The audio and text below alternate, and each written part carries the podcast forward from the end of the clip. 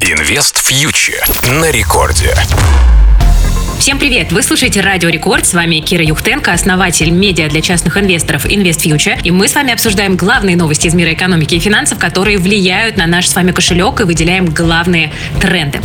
Конечно, главной темой этой недели стал российский рубль. Именно он приковал все наше внимание. И не просто так. Нашу валюту серьезно пошатало на торгах этой недели. В моменте доллар поднимался выше 100 рублей, но с такими котировками российские власти мириться не стали. И уже во вторник Банк России провел экстренное заседание по ключевой ставке. Ее резко подняли, подняли сильно, сразу до 12% на 350 пунктов. Ну и, конечно, решение ЦБ вызвало множество споров среди экономистов и простых граждан. Люди обсуждают, стоило ли Банку России повышать ставку так сильно, когда российской экономике нужны дешевые деньги для структурной трансформации. Ну, как это часто бывает, время, наверное, все рассудит, но вот в моменте повышение ставки не позволило рублю сильно укрепиться. Он так и остался около сотни за доллар. Но уже ближе к середине недели за рубль взялся президент и правительство правительства. Пошли слухи о том, что могут ввести дополнительные меры по ограничению движения капитала. Но драконовских мер никаких не ввели. Экспортеры пообещали продавать до 80% валютной выручки на бирже и еженедельно отчитываться о движении валюты на счетах. На этих новостях рубль все-таки укрепился, и на торгах в пятницу доллар находился уже ниже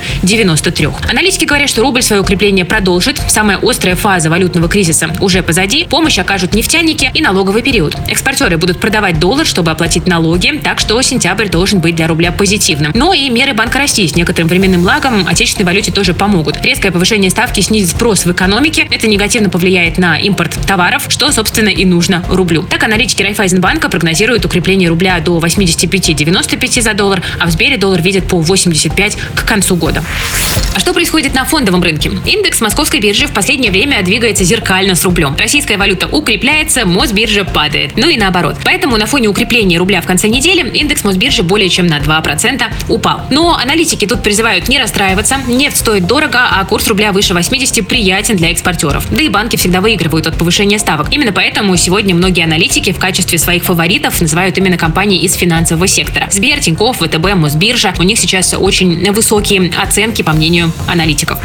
Что происходит в США? На этой неделе Уолл-стрит снижается на 2%. ФРС, похоже, не закончил с циклом повышения ставок. Об этом говорят представители американского Центробанка. Да, сегодня рецессия в США не наступила, но для ФРС рецессия к концу года все еще является базовым сценарием, так что расслабляться пока рано. Обратите внимание также на Китай, друзья, потому что там разворачивается экономический кризис. Один из крупнейших застройщиков страны Country Garden находится на грани дефолта из-за снижения спроса на недвижимость. ЦБ Китая пришлось снизить ставку, чтобы экономику поддержать, но пока существенных результатов это не приносит. Юань слабеет к доллару почти до исторического минимума, а фондовые индексы Китая торгуются на 9-месячном минимуме. Так что Китай на сегодняшний день является такой бомбой замедленного действия для всей экономики, в том числе и для российской, потому что наши экономические взаимосвязи крайне высоки. Держите руку на пульсе.